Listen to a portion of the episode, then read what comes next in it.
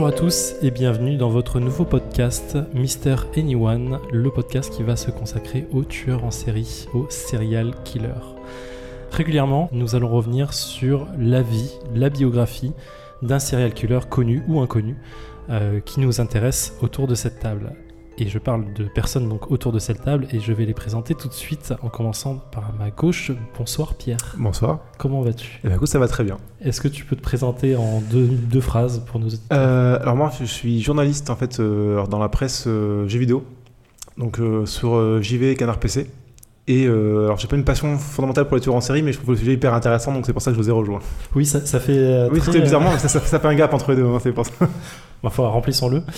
Euh, à côté de toi, nous avons Martin. Bonsoir. Bonsoir. Comment vas-tu? Bah ça va très bien. Écoute, je suis content qu'on démarre euh, ce projet. Ça fait tellement longtemps qu'on qu'on y travaille. Ouais, une petite année, hein C'est vrai, une petite année. Mais euh, ça fait plaisir. Écoute, bah moi je suis producteur audio. Euh, ma- mon boulot dans la vie, c'est de, de produire des podcasts avec euh, Micro Stockholm. Mhm. Et euh, d'habitude, je parle plutôt de, de chanteurs septuagénaires ou euh, où je fais des battles entre Astérix et Superman. Et là, on est, on est sur un autre sujet. Je suis bien content de- d'y être avec vous. Merci à toi. Et enfin, nous avons Mélissa. Salut, Comment ça va? Mais très très bien. Est-ce que tu peux te présenter en deux mots? Euh, alors d'après euh, Pôle Emploi, je suis euh, demandeuse d'emploi, auto-entrepreneur et étudiante en même temps, et oui. Et euh, moi, je vais essayer de devenir professeur d'art appliqué. Voilà. D'accord. Et le, le- le concept. D'ailleurs, pour Martin aussi, le concept serial killer, ça, ça vient euh, naturellement pour toi aussi? Oui, ça fait partie des choses dont on a un peu, qu'on a un peu honte d'aimer, mais bon. Et Martin? Bah, moi, j'ai une vraie passion pour, euh, pour les questions psychologiques. Et euh, d'ailleurs, j'ai un podcast sur la psychologie qui s'appelle Tête à Tête. Et euh, dans ce cadre-là, il se trouve que les, les criminels euh, en général et les, euh, et les tueurs en série en particulier présentent des, sont des cas psychologiques et psychiatriques complètement hallucinants et, et, et toujours un peu fascinants, même si il y a toujours une, une sorte d'attraction, répulsion Ouais. à la fois et, et de, de- de- d'horreur ressentie aussi quand on s'intéresse à l'histoire, qu'on voit ce qui arrive aux victimes, etc. Donc euh, c'est toujours compliqué, mais c'est toujours, euh, toujours fascinant et passionnant. Moi, je suis Zéphiriel. euh, voilà, je, suis un, passionné en général sur, sur beaucoup, beaucoup de sujets. Et effectivement, les serial killers sont aussi un sujet de passion. Alors, c'est délicat de le, dire dans, cette, dans cette optique-là. Mais effectivement, comme tu le disais, il y a cette attraction-répulsion euh, qui fait qu'on qu'on s'y intéresse, qu'on a envie de savoir pourquoi, le pourquoi du comment. Et la psychologie de l'homme euh, qu'il y a derrière. Et c'est exactement ce dont on va parler donc autour de cette table. Donc une petite euh, mise en garde euh, quand même, on n'est pas, on est quatre autour de cette table, on n'est ni psychologue, euh, ni médecin, ni psychiatre, ni policier, ni quoi que ce soit d'ailleurs. On est juste des passionnés, donc on va en parler comme tel. Ça veut dire qu'il y aura peut-être des choses qui sont fausses parce que nos sources ne sont peut-être pas les bonnes. Euh, ça veut dire aussi que euh, on se renseigne au maximum avant de pouvoir en parler. En général, euh, on, fait attention, mais bon, voilà, sachez qu'on n'est ni psychologue, donc on va essayer d'instaurer quand même des bases psychologiques sur, sur les personnes dont on va parler, mais on aura travaillé ça en amont, donc s'il y a des erreurs, bah, surtout n'hésitez pas à nous les faire remonter. Et pour ce premier épisode, qui aura été sujet à débat il y a plus d'un an déjà, nous allons parler d'un tueur en série qui est finalement peut-être le premier reconnu, ou alors pas le premier reconnu, mais le premier en tout cas qui a instauré le terme et qui a instauré le- le- le- la mouvance dans les années 70. De qui on va parler, Pierre? De Ed Kemper. Ouais. Le, le- alors si, pour ceux qui connaissent pas, qui voient pas et visuellement qui ça peut être, il y a une très bonne série qui est sortie un peu plus d'un an d'ailleurs, euh, qui parle de, dont, alors qui parle pas de lui directement, mais dont il est euh, une des stars, on va dire, euh, qui s'appelait Mindhunter. Mindhunter, merci. Et euh, effectivement, on, le voit apparaître dedans parce qu'il va aider la police en fait à, profiler en fait le, le type serial killer pour essayer de comprendre euh, qui ils sont et comment on les, on les reconnaît ou au moins quels sont les patterns à reconnaître là-dedans.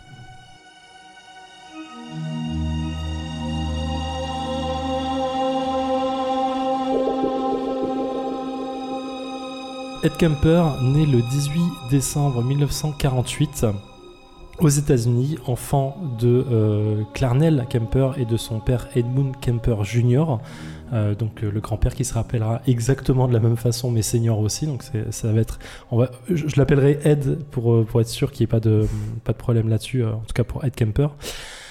Donc c'est un, un, personnage très intéressant. Il commence, il a une enfance en tout cas extrêmement difficile de par sa mère. Son père est un ancien soldat qui a combattu dans la, guerre du Pacifique, qui lorsqu'il revient de la guerre devient électricien. sa mère sera par la suite extrêmement ignoble avec son père justement pour ça, parce qu'il y a une forme de perte de statut en fait pour elle. Elle, l'indique comme étant une sous-profession qu'elle mérite mieux en tant que personne, en tant que mari. Et ce qui va amener en fait ses parents à se séparer de 1950, euh, en 1957 euh, quand Ed Kemper a 9 ans.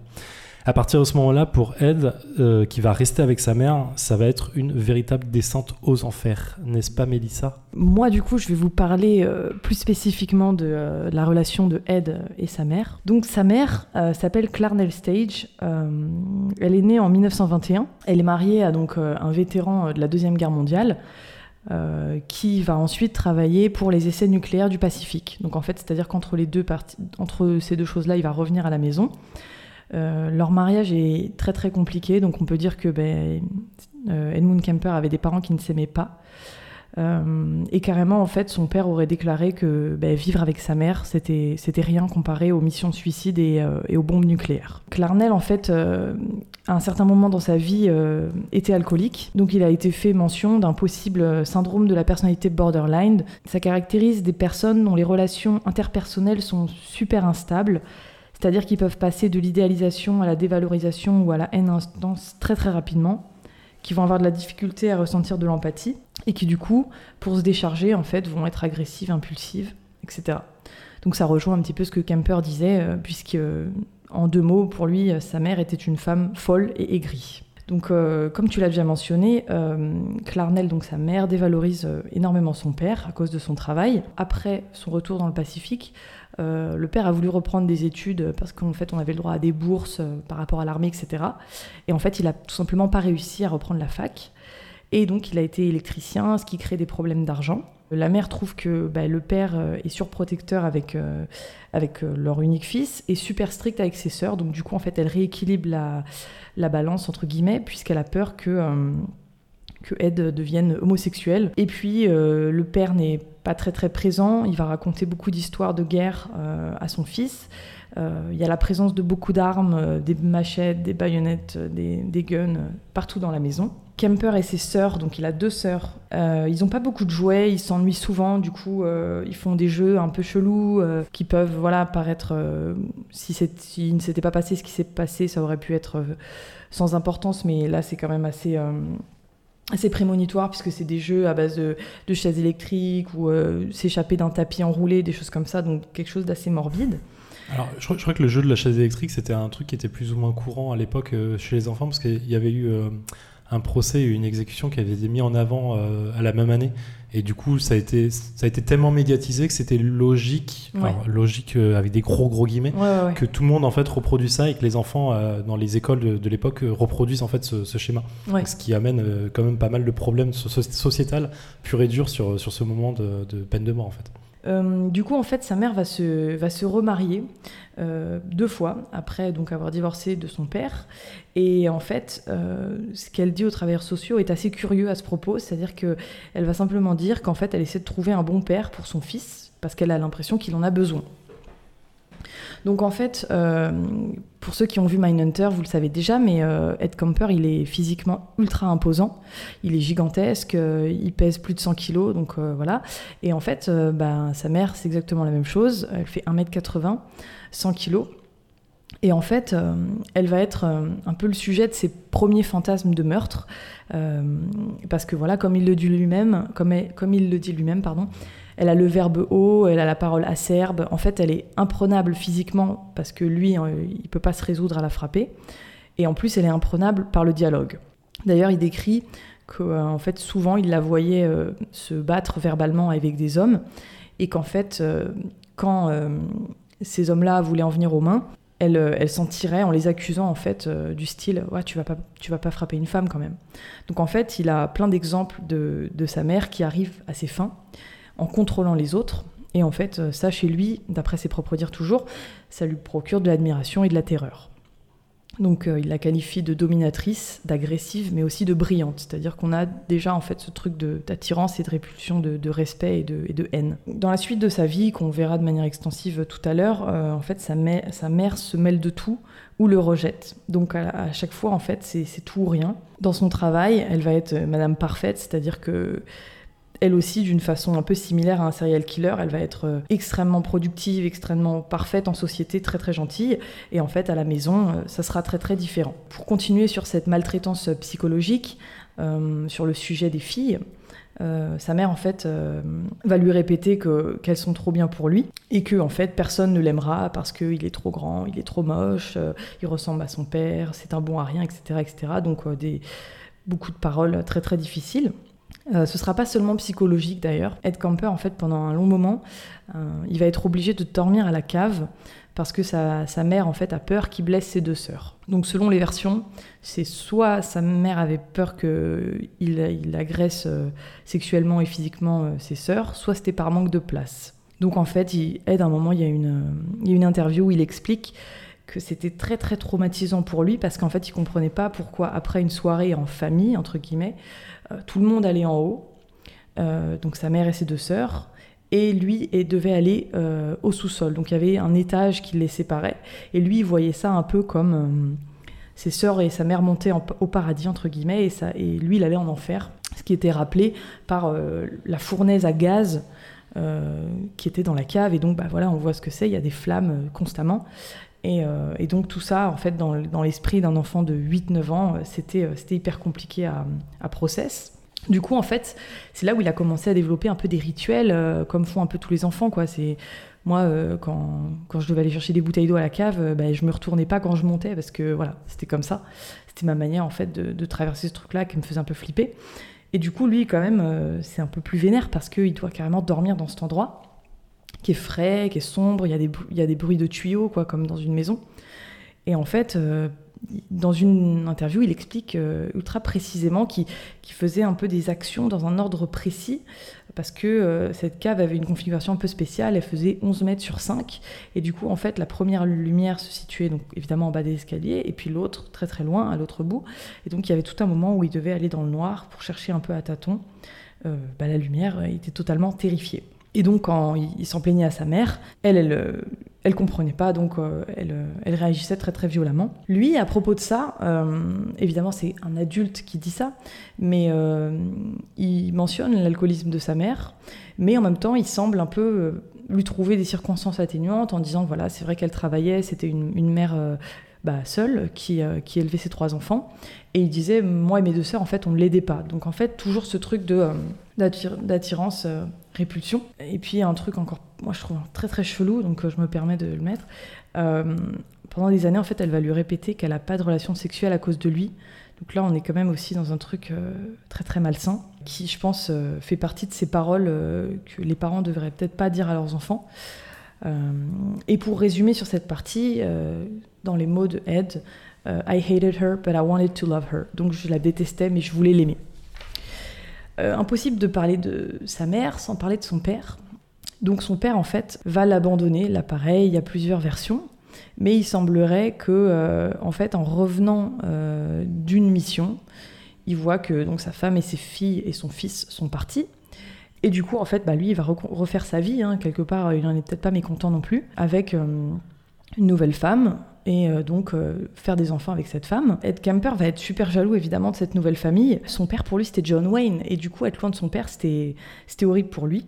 Et à un moment il va fuguer et il va retourner euh, vers son père et il va être choqué tout simplement bah, de voir, voilà comme il le dit, moi j'étais de l'histoire ancienne, j'étais son ancienne famille et j'étais un échec pour lui, et donc il s'est débarrassé de moi. On verra après, avec l'épisode des grands-parents, ce qui s'est passé dans ses propres mots, euh, pour résumer, euh, dans une interview de 1991 avec euh, Stéphane Bourgoin, Ed Kemper va parler d'un vide dans sa vie, un, vide qu'il a muré, et d'une éducation dysfonctionnelle. Donc en fait, lui, il en est totalement conscient. Et même s'il a dit plusieurs fois qu'il ne voulait pas mettre tout sur le dos de sa mère, il pouvait voir en fait des liens entre des traumas d'enfants et des comportements graves d'adultes pour terminer sur cette partie avec sa, avec sa mère et avec son père, il y a plusieurs théories euh, plus ou moins intéressantes.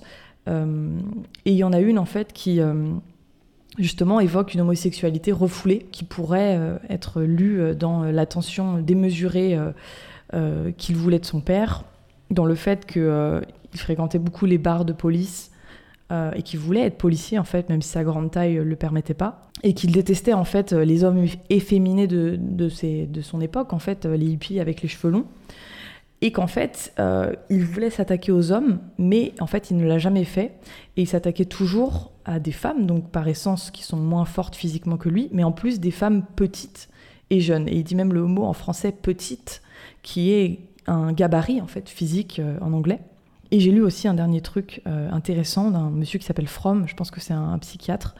Euh, il explique que fait, l'incapacité de Kemper à s'ouvrir aux autres et à les aimer, euh, elle est en lien avec le fait que le sujet, donc Ed Kemper, est absorbé en une seule et même personne avec sa mère, et qu'en fait, c'est impossible pour lui de se voir sans sa mère et de voir sa mère sans lui.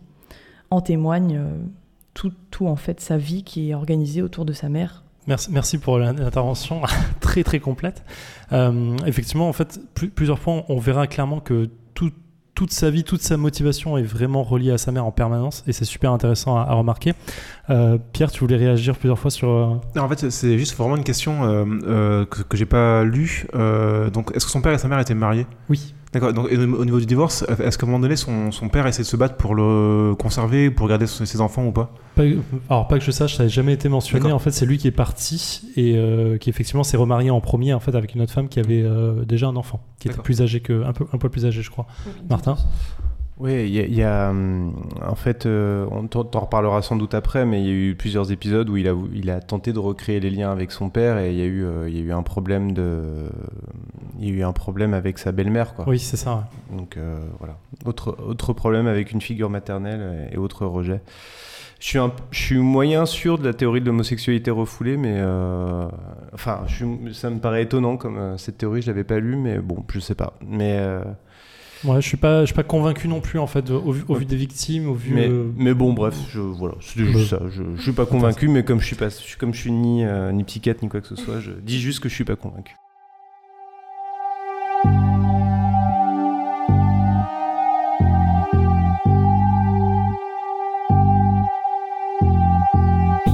On va reprendre euh, tout plein de choses que tu as dit finalement sur, sur tout ça. Alors effectivement, sa mère était vraiment vraiment ignoble avec lui. Euh, comme tu l'as dit, en fait, il dormait à la cave, il était terrifié. Sa mère euh, même l'enfermait à clé à la cave une fois qu'il était à l'intérieur parce qu'effectivement, elle avait peur pour elle, pour ses, pour ses enfants, pour ses deux filles. Euh, intéressant, je, je le, en fait, j'aime bien ce, ce, dégagement que tu as signifié sur le, sur le rituel qu'il avait. C'est qu'il a qui est, on le sait tous aujourd'hui, en fait, un, passage obligé pour un, tueur en série d'avoir un, pattern, un, modus operandi qui fait que c'est très ritualisé. Et finalement, ça commence peut-être un peu là. Donc, effectivement, elle, elle, le, elle, elle le traitait comme une fille. Euh, elle lui répétait, elle dénaturait l'image de son père en disant que c'était un salaud, qu'elle l'avait quitté, euh, qu'il l'avait quitté, et ainsi de suite. Et voilà, donc divorce en 1961. Ed a 13 ans à ce moment-là. Sa mère se remarie avec un plombier qui a déjà un fils. Euh, le, mariage ne va pas durer et le divorce sera prononcé encore deux ans plus tard. Là, on va arriver en fait dans le, vif du sujet de Ed Kemper, donc les premiers meurtres qu'il va faire. Et comme beaucoup de tueurs en série, en fait, on va commencer petit. C'est-à-dire, en fait, il va commencer constamment brimé et même battu par sa mère et sa grande sœur, Suzanne. Ed va commencer à torturer des petits animaux jusqu'à avoir sa première victime animale conséquente le chat, le chat familial. Donc il va un, jour où euh, ses parents, enfin sa mère n'est pas là et ses sœurs ne sont pas là non plus, il va le prendre, il va l'enterrer vivant dans le jardin. Donc il va le recouvrir de terre. Il va attendre que l'office se fasse tout seul. Il va le déterrer, l'ouvrir en deux et le décapiter. Donc juste pour voir comment ça fonctionne et pour lui le, pour s'entraîner même pour s'intéresser à la façon de faire sur, sur un animal. Ce qui est assez perturbant en soi quand même. Déjà, on a, c'est un schéma qu'on retrouve assez régulièrement finalement. Mais c'est, c'est, en plus, enfin, c'est des témoignages que j'ai eu souvent, en fait, même de gens à la campagne par exemple, où tu as le côté euh, euh, éliminer un des, des, chats en fait de manière euh, plus ou moins violente, mais c'est surtout lui, son, son, le fait de l'avoir déterré après, de l'avoir réouvert. Il y a tout un côté plus, aller vraiment au bout. Oui. Et pour moi, c'est ça vraiment le, déclic, quoi. C'est, euh, enfin, il y a beaucoup d'enfants qui font du mal à des animaux sans le vouloir clairement. Et lui, il y avait vraiment ce côté aller au bout de la démarche et aller vraiment à enfin, vraiment littéralement à l'intérieur de, de, de, ce qu'il a mis en place, quoi. Clairement. Martin? Bon, moi, je me suis un peu intéressé à son côté euh, manipulateur, charmeur, etc. Et dans l'interview qu'il donne à Stéphane Bourgoin, euh, une de, de celles qu'il donne à Stéphane Bourgoin, il fait tout.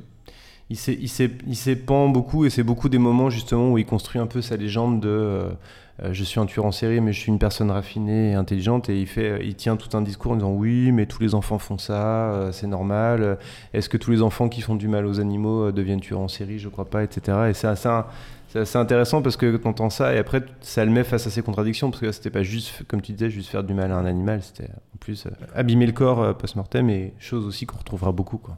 Oui, et effectivement, pour revenir à la, question qu'il pose lui-même, oui, aujourd'hui, en fait, on sait que euh, très, très régulièrement, les tueurs en série, en fait, ont ce schéma-là quand ils sont petits. C'est-à-dire qu'ils commencent à torturer des petits animaux pour arriver à quelque chose de plus gros. Ça? Oui, exactement. C'est la, la triade McDonald's. Voilà. C'est le les euh, faire pipi au lit jusqu'à très très âgé. Enfin, on va dire euh, plus que voilà. c'est jusqu'à l'adolescence, ouais. Ouais.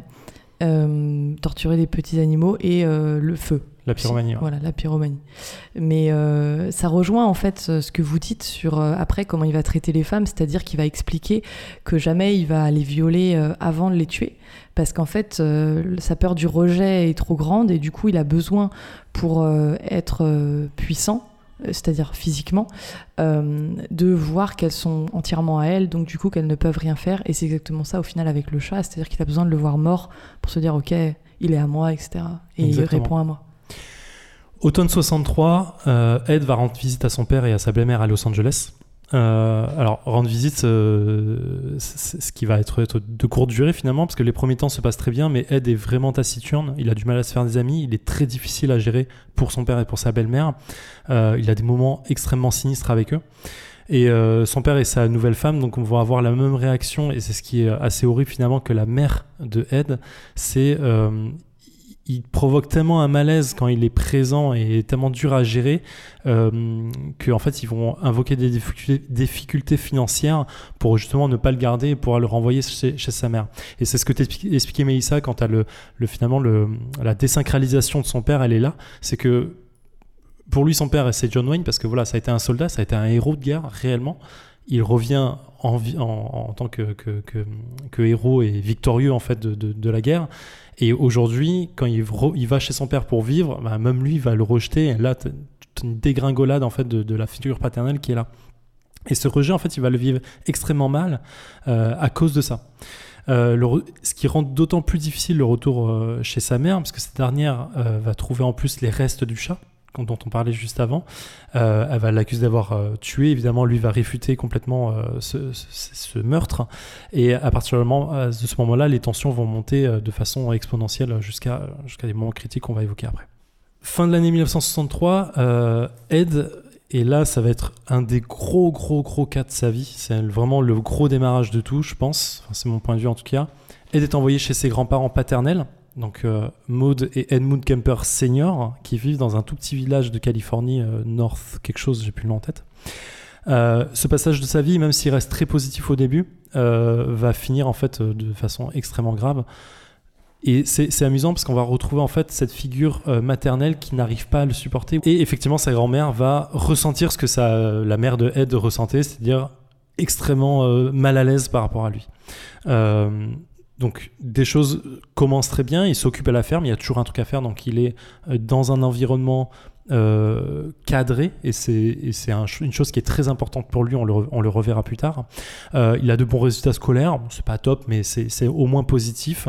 Et surtout, euh, son grand-père de l'époque lui a offert un- une vanne de lorif, donc un fusil, il va lui apprendre à tirer. Il va s'en servir au début pour tuer des animaux, on a déjà vu qu'il est déjà fan de ça. Donc il va d'abord tuer des lapins et des taupes, et par la suite il va tuer des animaux. Des animaux, des... Par la suite il va tuer des oiseaux. Étape importante, puisque effectivement c'est quelque chose que sa grand-mère lui interdit euh, catégoriquement à la base. Et par volonté de, désobéir et d'affirmer sa position, euh, j'imagine, de chasseur, bah, il va continuer à le faire. Malheureusement, le, positif dans tout ça ne va pas durer. Euh, il va trouver ses grands-parents ennuyeux, son grand-père très ennuyeux, sa grand-mère est de plus en plus méchante avec lui. Elle a toujours un truc à lui reprocher. Il coûte cher, il obéit pas, il tue les oiseaux, c'est un truc qui revient très régulièrement. Et Ed Oui. Ah non, ça fait- juste pour dire, en fait, justement, le- pour les oiseaux, je pense qu'il y a vraiment aussi un, un- Il a pris goût, en fait, à ça. C'est un truc qu'on retrouvera plus tard, en fait, en plus, dans son, dans, dans son pattern. C'est que je, je pense qu'il y a eu un déclic avec le chat. Et que derrière, effectivement, je suis d'accord qu'il il va aller contre ses grands-parents pour s'imposer. Mais je pense vraiment qu'il prend du plaisir à les, à les tuer. Enfin, il y a- il y, a un côté À vraiment. tuer l'oiseau la répétition, ouais, Mais ouais. pourquoi l'oiseau puisque le lapin est au top en Ben, je, je pense que, alors, je sais pas si dans son inconscient il a, c'est, c'est plus important ou peut-être c'est peut-être plus, plus tabou vu que ses grands-parents l'ont interdit, mais je pense qu'il y a un côté vraiment de pr- prise de plaisir. ouais. Je pense, je pense qu'effectivement le côté interdit tabou euh, joue vachement en fait. Mm, le fait ouais. de se dire que finalement on a, on a tous cette, euh, cette sensation d'être un peu plus fort que les autres si on arrive à briser une règle ou à, le- ou à la dépasser. Et je pense que ça doit jouer en fait euh, sur, sur le fait. Mais ça Euh, oui, je suis d'accord. Euh, pour rebondir avec euh, juste ce que tu disais un tout petit peu avant, euh, effectivement, sa grand-mère a toujours un truc à leur reprocher. J'avais lu euh, parce que, bon, quand on est comme ça, on se dit, mais quoi par exemple On a envie de demander? Et il y avait un exemple très, très, très euh, concret où en fait, euh, tu disais que Ed mettait les gens mal à l'aise et en fait, c'était. euh, par un comportement où de temps en temps il avait un peu les yeux dans le vague, tu vois, genre euh, un peu ouais vide, un peu les gros yeux vides et genre on lui parlait et il y avait personne, tu vois. Et sa grand-mère pensait qu'il faisait ça euh, pour faire peur en fait, pour euh, bah, pour acte, enfin pour faire semblant, ouais, je suis fou, etc. Et elle supportait pas et elle pensait que c'était de la provocation, alors qu'en réalité, ben c'était pas de la provocation. Et du coup, à chaque fois, elle lui disait arrête de faire les yeux dans le vague, arrête de faire les yeux dans le vague. Donc du coup, encore une fois, on avait une attaque à qui il était Mm. et à quelque chose potentiellement qui pouvait pas changer. Donc du coup, euh, il était aimé euh, nulle part en fait. Effectivement. 27, euh, 27 août 1964, euh, c'est le moment où tout bascule. Ed, jusque-là, a déjà eu des pensées violentes envers, sa, envers Maud, envers sa grand-mère. Très régulièrement, quand elle l'engueulait, il se voyait déjà lui faire du mal. 27 août 64, c'est là où il passe la ligne. Euh, Ed prend son fusil pour aller tuer des taupes euh, dehors, alors qu'il est en train de s'engueuler, enfin que sa grand-mère est en train de l'engueuler. Au moment où il sort, euh, sa grand-mère lui rappelle pour la énième fois de pas tuer les oiseaux. Et là, c'est le déclenchement de tout. Ed Rageur fait demi-tour, prend son fusil et lui tire une balle dans la tête directement.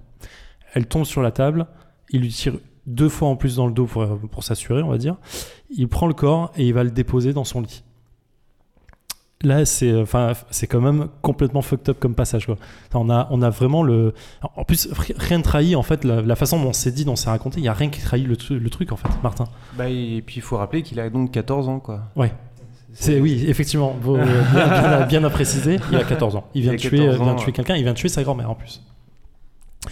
Euh, à ce moment-là, donc, il a ramené le corps sur le lit. Il entend son grand-père. Il, il, admire ce corps. Il, se pose pendant un très long moment devant, le corps. Il admire ce moment. Il est euh, satisfait de lui-même. Il expliquera qu'il avait il se sentait en, harmonie avec lui-même à ce moment-là. Il entend son grand-père revenir des courses. Et là, en fait, il réalise tout ce qui se passe d'un coup. Mais c'est intéressant parce que son cheminement, il va pas être de dire euh, on, va, me faire du mal ou on va m'engueuler pour ça. Il expliquera après. euh, il sait pas comment faire. Il est paniqué. Il va voir son grand-père. Et là, qu'est-ce qu'il fait Au moment où son grand-père est en train de décharger les courses, il lui tire une balle dans la nuque pour le tuer. Il prend le corps et il le traîne dans le garage. Et là, il est complètement perdu par la situation parce que c'est un événement qu'il n'avait pas prévu dans, son, dans sa timeline, dans sa façon de faire les choses. Il appelle la seule personne qu'il pense pouvoir l'aider. Et là, c'est qui, Pierre? Sa mère. On en revient encore une fois à ça. Il appelle sa mère et malgré tout ce que sa mère peut dire sur lui, malgré tout le mal qu'elle peut penser de son fils, elle lui donne des conseils. C'est quand même affolant, Mélissa. Oui, oui, c'est totalement fou, encore une fois, euh, de, de revenir euh, vers elle. Et en plus de ça, il va l'écouter. C'est-à-dire qu'elle va lui dire euh, ben, Attends la police, appelle-les, et en gros, dis que c'est toi, dis la vérité. Et en fait, il va l'écouter. Donc.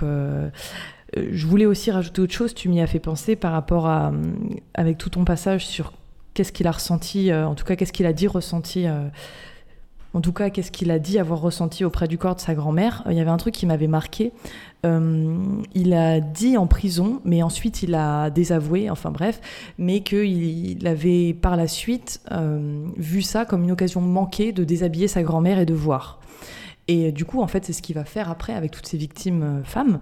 Euh, et du coup, déjà là, en fait, on a l'envie de s'approcher euh, de la, des femmes, de la chose dont toute sa vie on lui a dit tu pourras pas t'en approcher, ça sert à rien.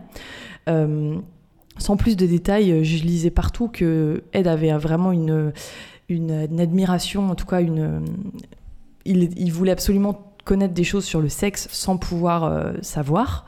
Euh, et donc, du coup, en fait, euh, je trouvais ça hyper intéressant de se dire que c'était pas seulement la tuer, donc euh, symboliquement la faire taire, mais c'était aussi s'approprier son corps et voir quelque chose qui lui était défendu jusqu'à présent. Effectivement. Pierre? C'est ça, c'est ça qui est intéressant justement, c'est la différence de traitement. C'est-à-dire que euh, sa grand-mère, il, a, il la ritualise en fait en la mettant sur le lit, et son grand-père, c'est vrai que c'est un, pour le coup, c'est plus un meurtre euh, de réflexe. Oui. Et euh, c'est vrai que c'est c'est là où on voit en fait qu'il a une différence entre un meurtre vraiment ritualisé dans son esprit et un meurtre de réflexe parce qu'il était là où il fallait pas être à ce moment-là en fait. Il, a même dit ouais, que son grand-père, c'était pour le protéger, en fait, de, de découvrir euh, sa grand-mère euh, morte, quoi. Exactement. Et c'est, en fait, il en fait un meurtre de pitié. En fait, c'est ça qui est fou, c'est que dans, dans sa, dans sa réflexion, il a voulu protéger son grand-père en le tuant au lieu de découvrir ce qu'il avait fait et d'avoir une crise cardiaque en le découvrant. Et c'est quand même fou. Et en fait, il expliquait aussi qu'il voulait qu'ils soient tous les deux au paradis.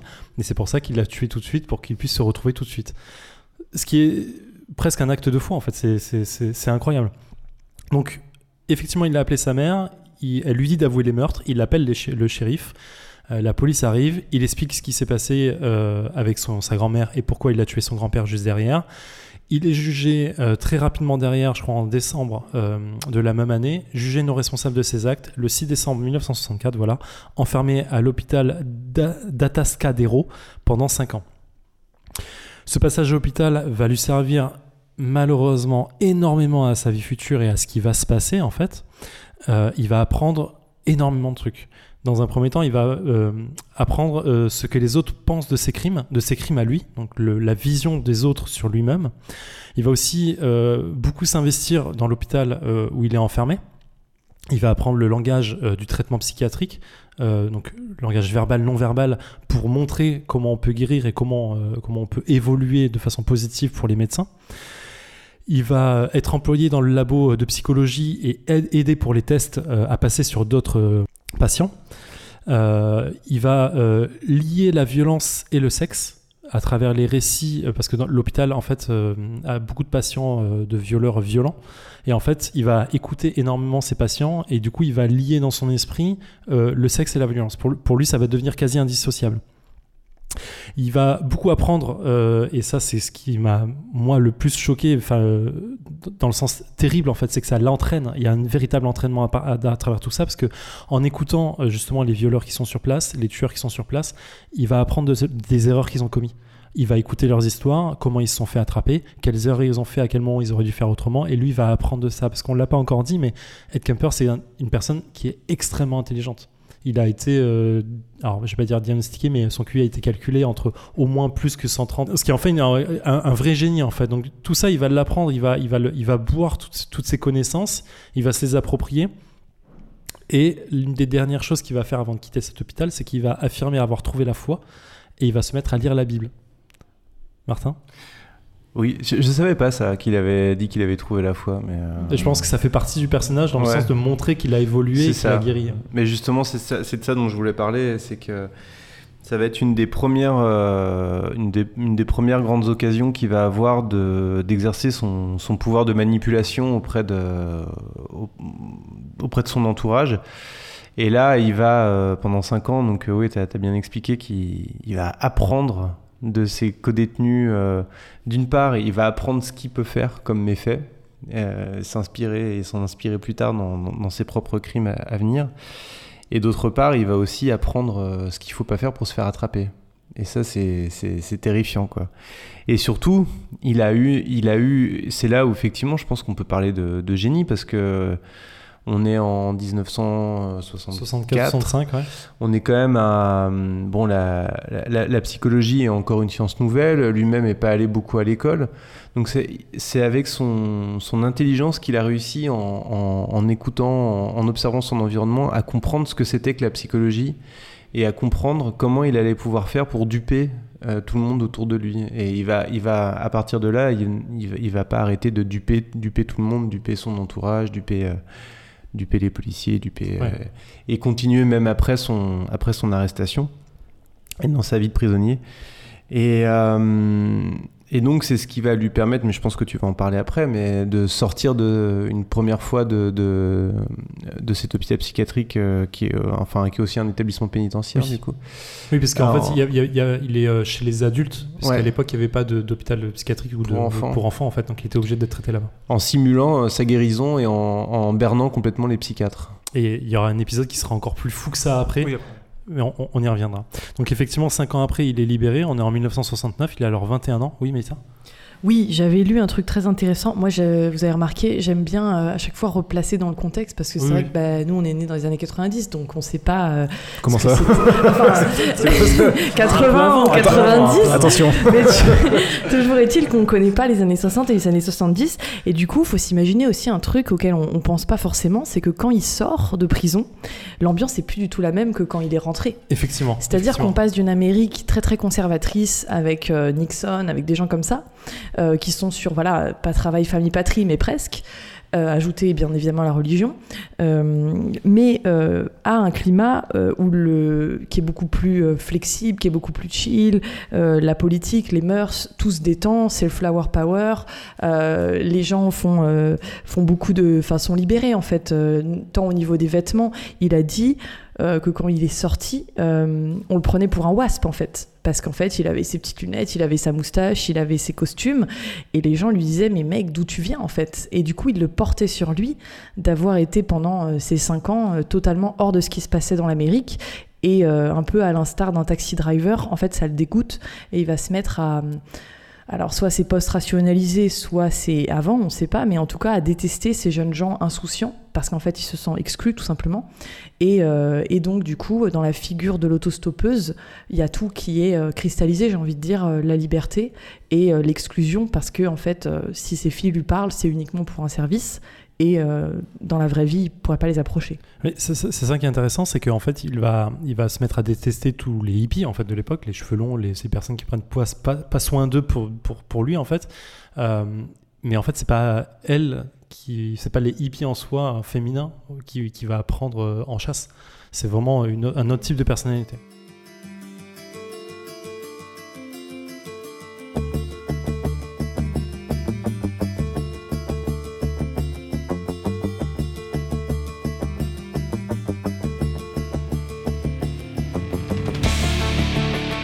Euh, donc je disais 69, euh, il a alors 21 ans, il est euh, il est placé en liberté conditionnelle, il s'inscrit à l'université, il se comporte très exactement comme on lui demande de se comporter pour au moins montrer qu'il est guéri, jusqu'à ce qu'il soit reconfié à sa mère peu de temps après, et là encore une fois, ça va être une nouvelle descente aux enfers, il fait que ça tout au long de sa vie. Euh, euh, Sachant qu'en plus, il est, il est confié euh, contre l'avis en fait des, euh, des instances médicales. Enfin, Oui, parce qu'à la base, il ouais. cherchait à le replacer chez son père, mais celui-ci a disparu, injoignable, donc par logique, on est obligé de le renvoyer chez sa mère. Euh, donc Ed est maintenant assez âgé, il peut se permettre finalement de répondre au bridman de sa mère, il n'est plus euh, juste un enfant qui prend la dispute, c'est lui qui peut même en provoquer, et tout devient de plus en plus violent. Euh, et c'est à cette époque qu'il va se commencer à fréquenter le jury room, avec mon accent. Martin, quel est, cette, euh, quel est cette- cet endroit pour lui finalement Ouais, c'est- un truc complètement euh, fou en fait. Le, le- le Jury Room, c'est un bar euh, fréquenté par les policiers de, de la ville. Alors je sais plus où il était à ce moment-là, c'était à Santa Cruz ou je sais plus où. Bref, c'est en Californie Oui. toujours de toute façon. Euh, Puisqu'on on l'a surnommé l'ogre de Santa Cruz, je crois. Ouais. Bref, euh, c'était un bar euh, fréquenté par les policiers. Il avait euh, effectivement, il avait une fascination pour, le- pour la police et les, militaires. Et il voulait, il a dit qu'il avait voulu devenir policier, qu'il n'avait pas pu à cause de sa grande taille. Là aussi, moi, je me, je me méfie toujours beaucoup de, de son auto, euh, son auto storytelling. Je pense qu'il, je pense que c'est quelqu'un qui embrouille euh, beaucoup, et y compris nous en fait. Je pense qu'on fait, je pense que nous aussi, on est un peu embrouillé par ce qu'il raconte. Je suis pas sûr que tout soit ça complètement vrai. Donc, il dit qu'il a pas pu devenir policier à cause de sa grande taille. Bon. Mais il a, hum, pendant toute cette période, alors je me souviens plus exactement la chronologie, parce qu'il y a un moment où il a vécu seul. Euh, et après, il a dû retourner chez sa mère parce Oui. qu'il a eu des problèmes financiers. En fait, pendant 18 mois, alors pour, pour Ouais. préciser ce passage, pendant 18 mois après la sortie de, de l'institut euh, psychiatrique, Euh, il était en liberté conditionnelle. Là, il a commencé à vivre seul.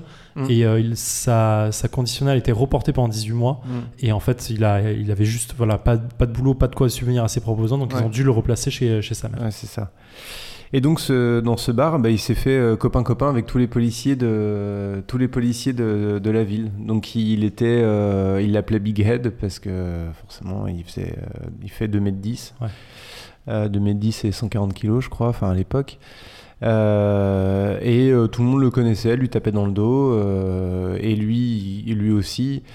Et, euh, et il était voilà, il était bien, euh, bien, bien, bien inséré dans le tissu euh, policier. Euh, j'ai pas réussi à retrouver l'info, mais de mémoire, je crois qu'il a même eu une, un date avec la fille d'un policier, du chef de la police d'ailleurs, et que je crois que c'est même le mec qui sera venu le chercher à la fin de sa cavale. On- on On, y en reparlera. Euh, et, et donc c'est c'est un des premiers grands éléments du prix. Et si je dis pas de bêtises, il a même continué à les fréquenter pendant qu'il commettait tous ses crimes euh, après, et il se servait de ça pour essayer d'avoir des infos. euh, euh, Alors, ça aussi, j'ai- un doute sur ce, sur le passage, mais en, en tout cas, il l'entendait facilement que ouais, les, recherches il, il n'étaient- espionnait des, des n'étaient pas gé- généralement très poussées parce que Ouais. euh, ça restait des, des fugueuses en général. Enfin, des Ouais. fugueuses. Euh, C'était l'époque qui, qui, qui valait ça en fait. Les gens fuguaient facilement et du coup, on, on- Ouais, on cher- ouais, on ouais. cherchait pas vraiment les, les personnes. Et l'autre point aussi euh, sur cette même période, mais tu, tu vas peut-être en parler là, c'est euh, comment il a géré sa, sa, sa conditionnelle et son casier judiciaire. Ah, vas-y, vas-y. Bah c'est. Ah oui, le casier euh, truc. Ouais. Non, C'est un peu après, Un peu effectivement. après, bah, on en c'est parlera après les premiers tard. meurtres. On en reparlera après. Effectivement. Alors, on, on arrive euh, à son premier emploi. Il va trouver un premier emploi stable. Euh, il va devenir euh, euh, mot- motard dans la division des autorités californiennes. Le côté moto, ça fait encore une fois assez américain, assez héroïque. Donc, ça, lui plaît énormément. Il arrive à quitter sa mère. Donc, il a son propre appartement. bien que ça n'empêche pas à sa mère de, sa mère de le critiquer. Et il s'achète une voiture qui ressemble assez fortement à une voiture banalisée de police. Euh, et commence alors là ici son entraînement entre guillemets euh, pendant plus d'un an. Il va faire, il va faire quoi d'ailleurs, Martin? Il va, euh, sa, sa mère travaillait sur l'université, sur le campus de l'université, ce qui lui permet de récupérer un autocollant qui colle sur sa voiture, qui lui permet lui-même de rentrer sur le, sur le campus en bagnole. Et il va se servir de ça pour euh, embarquer des, des autostoppeuses, des étudiantes qui font de l'autostop euh, sur le campus, mais plutôt dans les zones un peu euh, désertes du campus pour pas qu'on le, remarque. Et pendant un an, il va prendre des. il dit qu'il a pris euh, 150 filles en, stop. Et juste pour travailler son. comment il les mettait en confiance dans la voiture. Pour, pour voir comment se passait le rationnel. Donc il testait des choses, il testait des conversations, il testait, il leur parlait, il les. Il, euh, il, il, il- il lançait des sujets de conversation et il faisait tout pour, euh, pour voir comment il, arri- il allait réussir à les mettre en confiance pour les embarquer le plus loin possible pour, euh, pour commettre ses méfaits. C'est du. C'est, c'est comme en marketing, on dit tout le temps. Il faut tester, il faut faire des tests, il faut faire de l'AB testing. Bah, lui, il a fait de l'AB testing pendant, pendant un an avec, euh, avec des autostoppeuses. Mais c'est ça qui est fou parce que alors, 150, 150 filles, ça fait quasi une tous les deux jours, tous les trois jours, et c'est c'est affolant. Mais ça, Effectivement, euh, du fait de, sa grande taille, il fait un peu flipper. Et du coup, il va hum, tout faire pour euh, accentuer sa bohomie et euh, faire le mec un peu bénet, un peu gentil. Et euh, il dira même de manière très très concrète que quand euh, il voyait une fille euh, qui faisait de l'autostop, il avait pris l'habitude de regarder l'heure qu'il avait affichée sur sa, sa bagnole pour faire le mec, bon, je suis en retard, mais du coup, bon, je regarde l'heure, est-ce que c'est bon? Bon, ok, ça va, j'ai peut-être le temps. Donc en fait, pour faire le mec pressé, qui avait autre chose à faire, qui était attendu. Donc tout ça, en fait, c'est quoi C'est des trucs comportementaux induits, sociaux, dont on n'est même pas conscient, qui font euh, que euh, euh, ben, les filles lui faisaient confiance. Il expliquait même que après la découverte des corps, les filles continuaient à faire de l'autostop. Bon après, c'est aussi faut prendre aussi en considération des, choses matérielles, c'est qu'en fait l'université était très loin, était très mal desservie, pas tout le monde avait une voiture, donc en fait pour aller à l'école, on, soit on marchait pendant très longtemps, il y avait des pentes, donc le vélo c'était à oublier. Donc voilà, il y avait énormément d'autostop. Et euh, pendant qu'il y avait déjà eu les meurtres, les filles rentraient et parlaient avec lui de ça et lui disaient euh, quel, type d'homme elles voyaient que ce serait, qui aurait commis ça, etc. Donc des trucs totalement surréalistes où ben, elles étaient dans la gueule du loup sans même s'en rendre compte.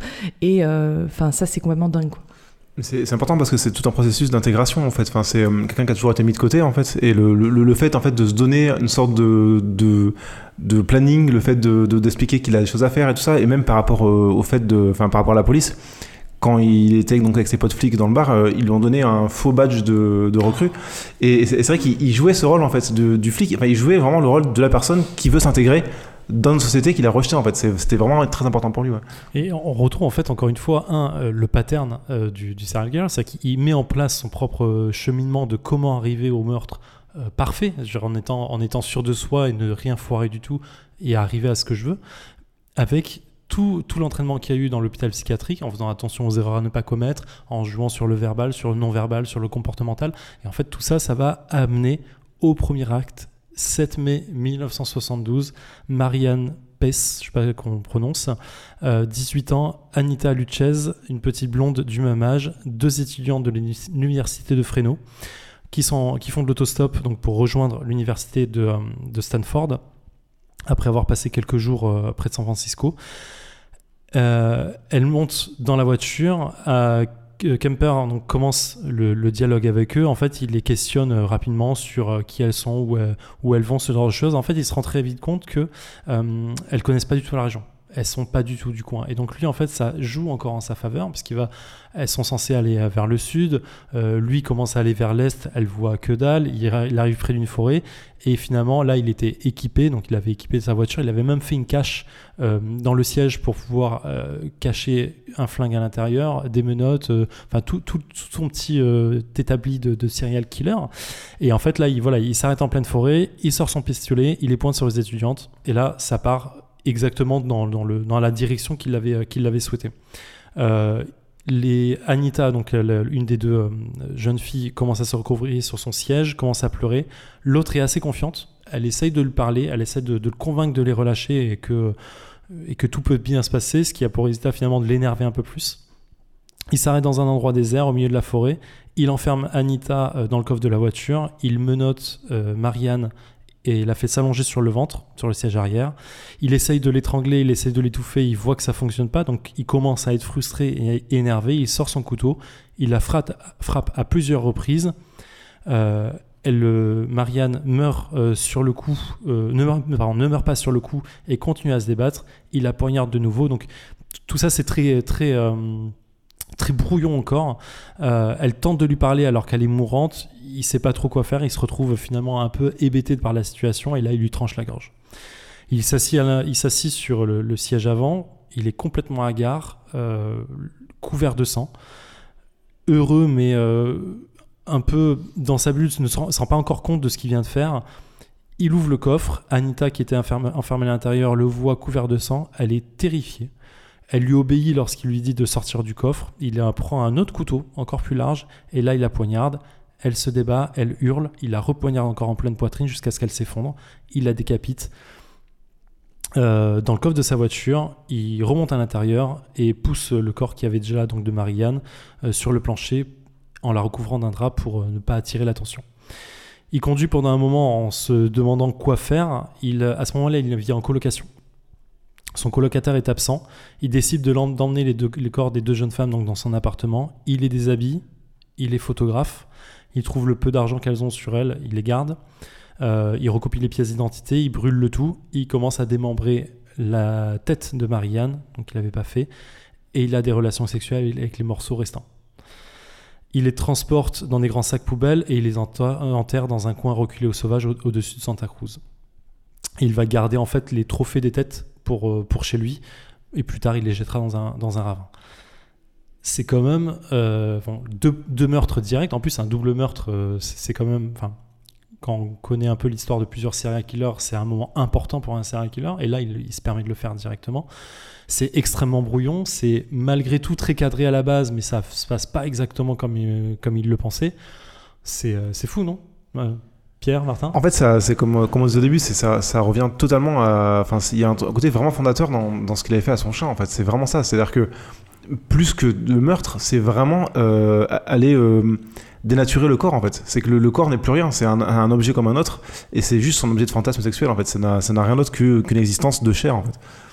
Martin ce qu'on a oublié de repréciser, enfin que j'ai pas reprécisé tout à l'heure, c'est que pendant toute cette période où il a pris des autostoppeuses pour s'entraîner, lui, il dit, il a toujours dit qu'en fait, en gros, il avait cette pulsion en lui qui montait, qui montait, mais que euh, savait pas s'il le ferait un jour ou pas, mais euh, en gros, il se préparait quand même en prévision du moment où la pulsion serait euh, trop importante. Et euh, c'est quelqu'un qui, quand on l'écoute parler, qui a un peu tendance à, un peu s'amender de ses crimes en disant que finalement.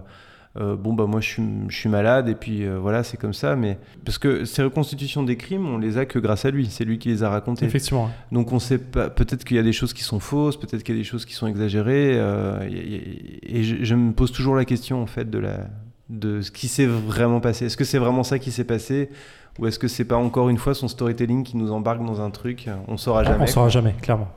Tu voulais réagir Euh, oui, je voulais juste dire un mot à propos de. Tout à l'heure, tu as juste titre souligné que euh, le type de personne qui va prendre en autostop et donc qui va cibler euh, pour en faire ses victimes, euh, ils sont très elles, ces, ces femmes, elles sont très spécifiques et si je puis dire. entre gros guillemets, elles, elles- elles répondent à un cahier des charges qui lui-même s'est fixé dans sa, sa perversion, son fantasme, euh, qui sont en fait euh, les filles de l'université où travaille sa mère. C'est-à-dire que euh, ce sont des, femmes dont potentiellement sa mère, en tant que secrétaire euh, qui travaille à l'administration, peut entendre parler, euh, qui de surcroît en fait sont des femmes que sa mère ne veut pas lui présenter, parce qu'à chaque fois, euh, en tout cas, il a fait mention de plusieurs fois où il a demandé à sa mère de lui présenter des femmes et qu'elle lui disait non, je te présenterai pas euh, les femmes de l'université, mais à la place, elle lui présentait donc des femmes comme elle, c'est-à-dire d'après les mots d'Ed Camper, qui étaient assez grandes, assez larges et un peu bizarres. Euh, donc du coup, en fait, euh, là aussi, on peut voir un espèce de déplacement euh, du sujet, parce que ce sont des femmes qui sont proches de ce que sa mère lui a toujours dit qu'il n'aurait jamais. Oui, effectivement. Après ça, les deux jeunes femmes sont déclarées disparues quelques jours après. On est le 11 mai 1972 et comme je l'expliquais tout à l'heure, en fait, l'enquête ne va pas vraiment être menée finalement. On est dans une période où les gens, enfin où les jeunes de l'époque fuguent très facilement. Euh, personne ne va vraiment vouloir savoir ce qui s'est passé. Cinq mois plus tard, euh, quatre mois plus tard, pardon, 14 septembre 1972. euh, et ça va être son troisième meurtre finalement. Il, il prend en stop euh, Aiko Ku, donc une, danseuse d'origine coréenne de 15 ans, qui se rendait à, son cours de danse. Elle, en- a marre de prendre, d'attendre le bus, grosso modo. il, il la prend en stop à ce moment-là. Euh, il se dirige vers le sud. Elle, comprend très rapidement que quelque chose euh, se, se passe très mal. Et euh, il va lui sortir en fait son, pistolet à ce moment-là. Ça va, elle va très vite paniquer, mais il va se passer un truc enfin, super intéressant. Attention, gros guillemets, quand je dis ça, c'est que il va discuter avec elle. Et en fait, il va lui faire comprendre ou lui faire croire euh, qu'en fait le pistolet n'est pas là pour elle, mais pour lui. Et en fait, il va lui faire croire qu'en fait qu'il avait l'intention de se suicider. Et elle va être finalement euh, prise d'une certaine façon dans le, dans le côté du syndrome du héros où elle va essayer de, finalement de, de, le sauver à travers ça. Et donc en fait, ils vont euh, rouler euh, pas mal de temps. Elle va énormément discuter avec lui. Euh, et il va même arriver à la convaincre, et c'est là que j'ai du mal à croire, et je pense qu'on est vraiment dans le storytelling de, de, Ed Kemper. Il va la, laisser la, convaincre de se laisser attacher, de se faire baïonner, et là il va tenter directement de, de la, le faire suffoquer, de la tuer. Bon, elle va tomber dans les, dans les, dans les pommes euh, très rapidement. Elle va se réveiller un peu de temps, un peu de temps après. Là, il va réussir finalement à la, à la tuer euh, en l'étranglant. Il l'allonge sur le sol, il la viole. Euh, je crois qu'elle est encore vivante d'ailleurs à ce moment-là, si je pas bêtises, je relis mes notes, mais oui, elle est encore vivante au moment où il la viole, et ensuite il l'étrangle avec sa propre écharpe. Il enveloppe le corps dans un drap et il l'enferme dans son coffre. Mais ça Oui, toujours pour continuer sur euh, cette histoire de storytelling et de mettre un peu, voilà, aussi Ed Camper face à ses contradictions, parce qu'il a beaucoup parlé, mais l'avantage du coup, c'est que nous, on peut beaucoup lire et beaucoup recouper des choses. Et euh, je crois que c'était Stéphane Bourgoin qui le mettait un peu face à ça en lui disant, euh, ben voilà. T'as toujours dit que tu tuerais pas les enfants, donc on a un peu ce côté code d'honneur, etc. Or, cette victime, elle a 15 ans, donc elle est vraiment très, très, très jeune. Elle entre à peine dans la puberté, etc. Et la façon dont Ed va se défendre de ça, elle est intéressante. C'est que il va un peu, voilà, laconique. Euh, oui, c'est vrai qu'elle est jeune, euh, c'est presque une enfant. Mais euh, bon, euh, moi je pense, en gros c'est ces mots, euh, moi je pense qu'elle savait très bien ce qu'elle aurait dû faire et surtout ce qu'elle n'aurait pas dû faire. Donc on a encore un peu ce truc de, de la punition qu'on retrouve aussi chez, certains- serial killers, ce côté moraliste. Alors après, encore une fois, est-ce que c'est de la post-rationalisation comme pour d'autres serial killers qui, blâment la pornographie ou d'autres choses pour leurs mots? En tout cas, je trouve ça intéressant de voir qu'il n'avait pas tant un code d'honneur que ça. Je, je- pense qu'en fait, il, se dédonne aussi un petit peu, quoi. C'est-à-dire que là, il commence à comprendre vraiment ce qui. Enfin, à comprendre, à plus ou moins analyser ce qui l'attire dans ces, dans ces, dans ces femmes-là. Et je pense que juste, il se dédouane, en fait, quand, quand on le met face à un, problème. C'est-à-dire que personne ne lui aurait posé la question. Je pense que lui, il aurait vécu ça de manière euh, neutre, on va dire. Là, comme on le met face à ces, contradictions, bah, il va justement botter en touche, comme il fait d'habitude, en fait, pour, pour essayer de trouver une, normalité dans, ce, dans ces actes, en fait.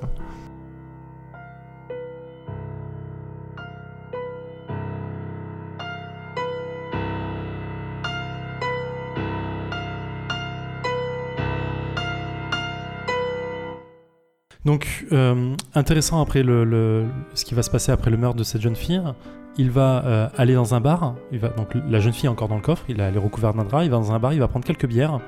Euh, il va sortir du bar, rentrer chez sa mère, garder le, coffre, le, corps dans le coffre, rentrer chez, chez sa mère, discuter avec sa mère quelque temps, attendre qu'elle sorte, va prendre le corps dans le coffre et le monter dans la chambre pour pouvoir l'utiliser comme il, comme il l'aurait- fait, euh, enfin comme il le fera, euh, donc on peut s'en douter. Euh, et en fait, il, va avoir une double satisfaction. C'est un de pouvoir rapporter en fait une fille chez lui, même si elle est morte, de pouvoir l'utiliser comme, comme un jouet sexuel, et en plus d'avoir embobiné sa mère, d'avoir réussi à la tromper elle sur ce qui s'est passé dans, dans sa propre maison. Évidemment, à la, fin, il va démembrer euh, le, corps, couper les mains, couper la tête, euh, découpe des lambeaux de chair qu'il va mettre au réfrigérateur. Il va glisser le reste dans des sacs poubelles. Et c'est là où on va venir à un moment assez in- intéressant, encore gros guillemets sur ça, assez fou de sa vie, c'est que le lendemain, euh, pendant, euh, pendant qu'il qu'il va se préparer à manger, il va prendre ses morceaux de chair, les, les cuire et les dévorer en fait avec des, des macaronis au fromage. Quoi. Donc c'est complètement fou comme idée. Euh, Martin? Oui, euh, c'est cet épisode-là qui a contribué à, à ce qu'il soit aussi le personnage modèle pour euh, Thomas Harris dans, dans Le Silence des Agneaux, pour Hannibal Lecter. On a oublié de le, le- de le dire, mais, Juste, euh, oui, effectivement, c'est un, euh, gros, un gros sujet. mais euh, oui, non, enfin, euh, oui et non, c'est un gros sujet, oui et non, c'est juste. Ouais, je c'est un gros sujet, c'est une- un, ex- un exemple assez imposant pour ça. Ouais, ouais. Mais je pense que ça, ça enfin, il y a ça, et puis il y a surtout tout- toute, sa, toute sa collaboration avec la police en prison, qui a, surtout tout ça qui a, qui a conduit à, à l'identification. Mais, mais ouais, ouais, donc ça a été. euh, je crois que c'est le seul acte de cannibalisme qui revendique. Absolument. On a vu que c'était un provocateur, en fait, qu'il aimait aussi euh, briser les tabous, et, et- et régulièrement, je me demande s'il l'a vraiment fait ou s'il a juste dit ça pour. euh, Casser encore pour, quelque chose. pour, euh, pour dire ouais euh, je brise les tabous je brise tous les tabous et je brise tous les interdits Ouais, on, on saura jamais. Je, rejoins assez sur le côté euh, est-ce qu'on doit y croire ou pas? Euh, je, je pense que, je- de, de mon avis, je pense pas qu'il soit allé aussi loin à chaque fois. Mais bon, ça fait partie de son, euh, de son, de sa propre analyse et finalement de son histoire. Pierre. Après, dans une logique de possession, c'est possible. Enfin, ça serait pas étonnant en fait qu'il ait vraiment voulu intégrer totalement les victimes comme Oui, il voulait le faire à la base. ouais, mais Pourquoi mais pas après, je suis d'accord avec vous. C'est vrai que le storytelling est quand même important dans ces, dans ces témoignages. ouais. En fait, c'est d'ailleurs la phrase, je l'ai sous les yeux, euh, qu'il dit, c'est euh, euh, poursuivre mon expérience ca- cannibalistique et euh, pour posséder à nouveau ma, ma victime en les mangeant. Donc effectivement, c'est ce qu'il leur a dit. Le samedi suivant, on est le seb- 16 septembre, et là c'est complètement fou, encore une fois, euh, il rend visite à deux psychiatres euh, pour tenter de faire effacer son, son casier judiciaire. Euh, sur le chemin pour, euh, pour, euh, pour rendre visite à ces psychiatres, il jette régulièrement des morceaux de sa victime sur la route. Euh, il s'arrête, il les jette, il repart. Ça aussi, c'est très cinématographique et c'est très anecdotique euh, de euh, je m'en foutise, mais de ce côté, on, vous me prendrez pas des serial killers euh, qu'ils adorent mettre en pratique en fait. Et, et c'est amusant parce que finalement, on, on le verra plus tard, mais c'est un truc qui, qui va le, le- vite le faire peur. Parce que quand les morceaux sont retrouvés, il va quand même paniquer de- sur le fait de se faire arrêter. Donc il se rend euh, euh, vers voir des psychiatres. Il a un objectif en tête, c'est de se faire effacer son casier judiciaire pour pouvoir avoir un port d'armes légal. Et euh, c'est quand même fou, c'est qu'il il va y arriver. Ouais. Avec un donc pour la dernière visite avec un corps dans son coffre. Exactement.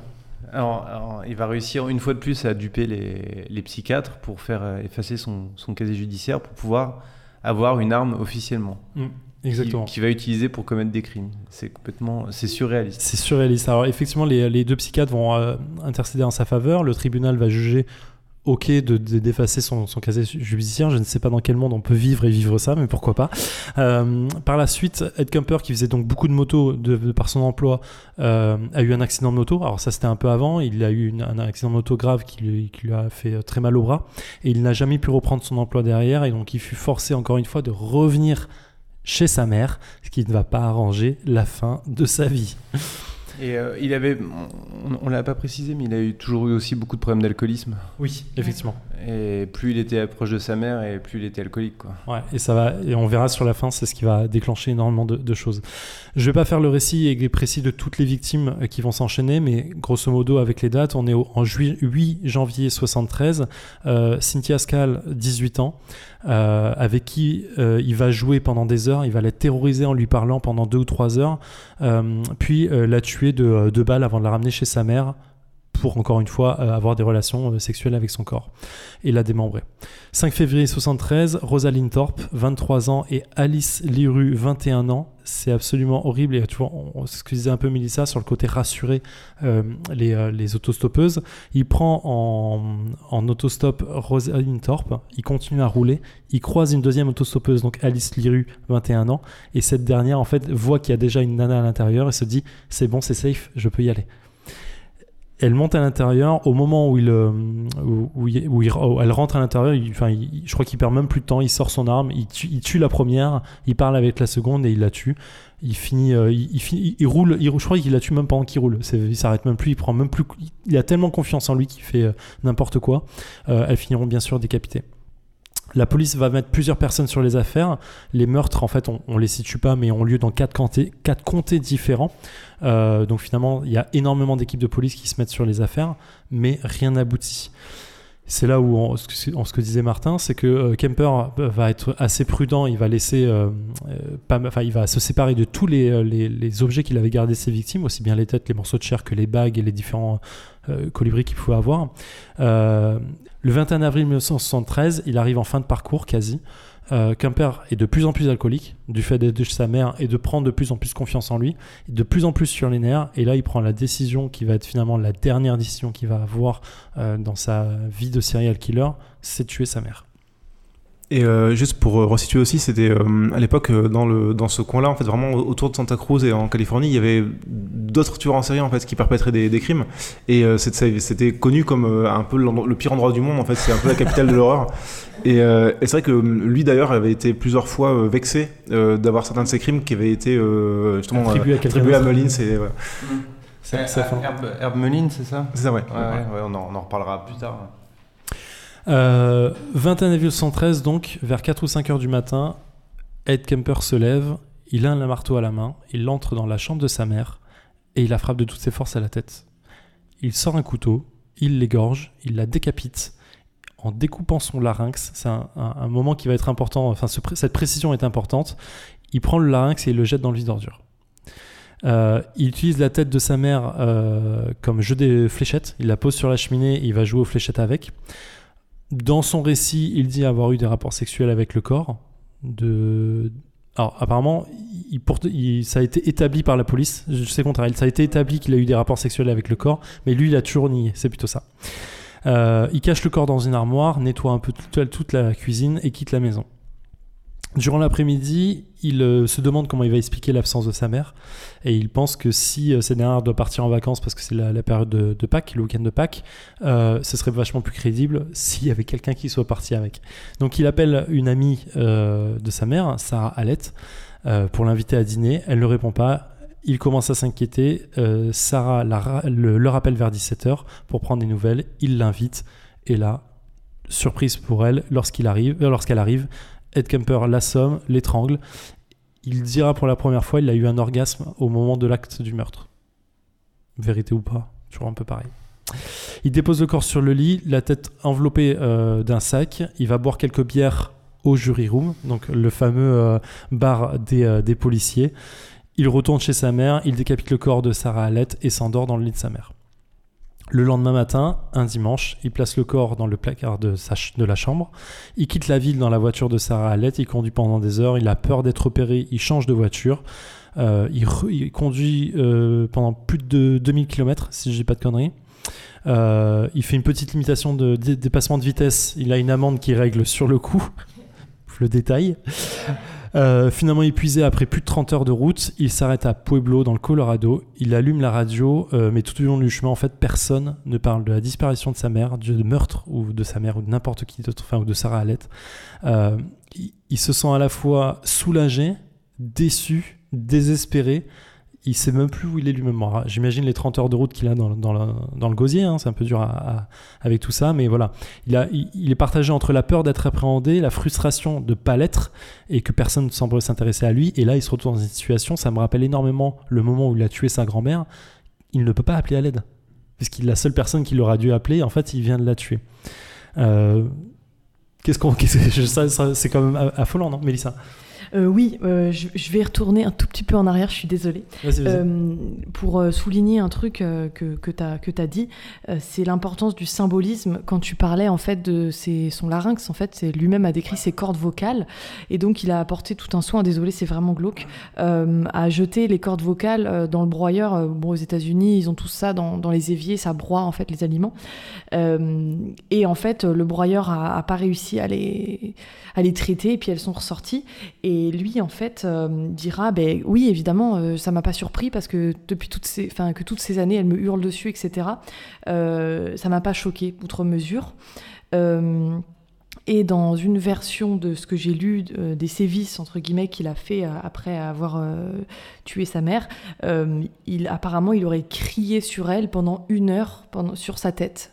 C'est-à-dire qu'il y avait sa tête qui était posée et avant de jouer aux fléchettes, il lui on, peut imaginer, euh, après encore une fois, hein, toute cette histoire d'embellissement, etc. Mais en tout cas, euh, ça me paraît pas choquant qu'il y avait des choses à dire à ce moment-là, euh, sans être coupé évidemment. Euh, et aussi pour rejoindre cette histoire du symbolisme, je ne saurais pas dire avec précision, mais je, sais qu'il a enterré des corps dans les parterres de fleurs de sa mère. Donc encore une fois, on a cette volonté de la souiller en, déplaçant le sujet, quoi. C'est-à-dire que ce soit ses étudiantes entre guillemets, que ce soit ses fleurs, il y a toujours un truc euh, pour l'atteindre euh, symboliquement, métaphysiquement euh, et inconsciemment d'en faire sa complice. D'ailleurs, il dira euh, Je mettais les têtes dans ses fleurs parce que ma mère voulait toujours qu'on la regarde d'en bas. C'est-à-dire, elle voulait toujours être surplombée, quoi. Enfin, surplombée, voilà. Ouais, Le détail est intéressant. Mais, d'ailleurs, en fait, au- notamment au niveau du, du cri, en fait, je- c'est un dans, dans ces témoignages, encore une fois, à, à voir ce qu'il est, ce qui est vrai là-dedans. Il, il- il évoquait le fait que c'était un, un déclencheur aussi aussi chez les filles qu'il enlevait. C'est-à-dire une, une, une fille qui commençait à crier ou lui, par, par- lui parler très fort, en fait, ça déclenchait chez lui une pulsion de, de mort immédiate, qui n'était pas le cas justement quand la fille euh, parlait, euh, prenait le temps de discuter avec lui. Dès qu'il y avait un cri, ça le poussait tout de suite à- au, meurtre. Donc, euh, non, 20 23 villes euh, 73, euh, il est acculé par sa propre situation finalement. Là, il fait le truc le plus fou qu'un serial killer pourrait faire, et pourtant on parle vraiment de folie en parlant de serial killer. Il va appeler la police lui-même. Donc, ce qu'il a fait lorsqu'il a tué ses grands-parents, il va appeler la police et il va se passer un truc assez intéressant, c'est que personne ne va le croire. Il va appeler une première fois, on va le reconnaître même en disant Ok, Ed, arrête de déconner, c'est bon, t'es bourré, raccroche. Il va devoir rappeler une seconde fois, on va encore l'envoyer chier, et il va rappeler une troisième fois, et là il va, il va commencer à donner des détails des victimes, euh, de ses anciennes victimes. Et là on va commencer à, à le croire et à venir le chercher. Le problème, c'est qu'il a fait énormément de kilomètres et euh, il va même essayer de motiver les gens en disant J'ai des armes avec moi, euh, si vous bougez pas le cul, il va se passer des choses. Euh, je sais même pas comment, comment réagir à cette situation, tellement c'est fou en fait. C'est que il s'est rapproché des policiers, il, est il voulait en devenir un lui-même, il tue des jeunes filles et il va se. Qu'est-ce qui le pousse finalement à, le, à, se, à se dévoiler lui-même, à se, à, se, à se confesser finalement à ça, Martin?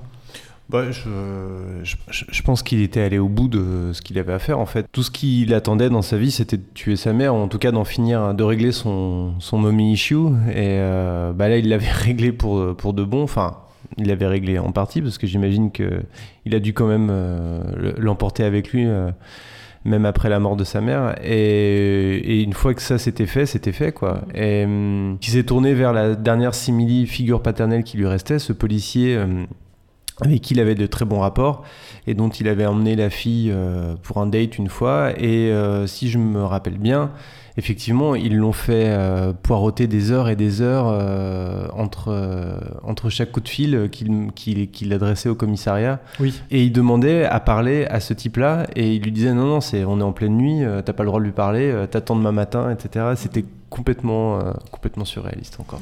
Je me demandais aussi si c'est justement le. Parce qu'effectivement, il était en bout de course, il n'avait pas d'autre choix que de se dénoncer à ce moment-là, mais euh, je me demandais vraiment aussi si, si pour lui c'était pas une répétition en fait. C'est-à-dire que le seul moment où il a appelé les, les flics, c'est quand il a tué sa grand-mère. Et il y avait un côté vraiment euh, lié à la famille en fait. Oui, et, là, je pense qu'il a, enfin, j'ai l'impression qu'il a revécu un peu la même situation et que la seule, le seul échappatoire qu'il a eu à l'époque, c'était de se dénoncer et que là, il a eu le même réflexe en fait, euh, comme une sorte de revival de ce qu'il avait vécu à l'époque. Effectivement. Mais ça? Oui, oui, il y a sûrement effectivement euh, de ça. Euh, même si lui, il l'a dit clairement, euh, le but initial n'était plus là. Et il s'est auto-psychanalysé avec les facultés dont on a déjà parlé, en disant lui-même qu'en fait, à chaque fois, il, il, avait tué sa mère à chaque meurtre, enfin, dans chaque meurtre, ce qui rejoint un petit peu, euh, je sais plus qui avait dit ça, bref, un, un spécialiste euh, du sujet, qui avait dit en réalité, euh, les serial killers ne voient pas de différence, en, en, tout cas, une certaine partie des serial killers ne voient pas de différence dans leurs victimes et refont en fait à chaque fois le même meurtre, mais simplement de mieux en mieux préparé, ouais. de plus en plus parfait.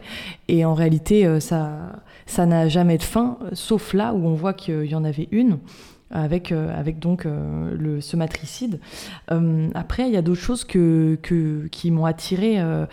Enfin, voilà, je trouvais qu'il y avait un paradoxe parce qu'il a aussi dit qu'en fait il voulait la tuer pour lui éviter la culpabilité et la honte euh, de savoir que son fils était un tueur en série. Alors euh, il faut savoir que euh, sa mère a été la seule personne de sa famille à aller le voir en prison, enfin en tout cas au début de sa vie, à le soutenir, à le reprendre chez lui, à lui donner de l'argent, etc.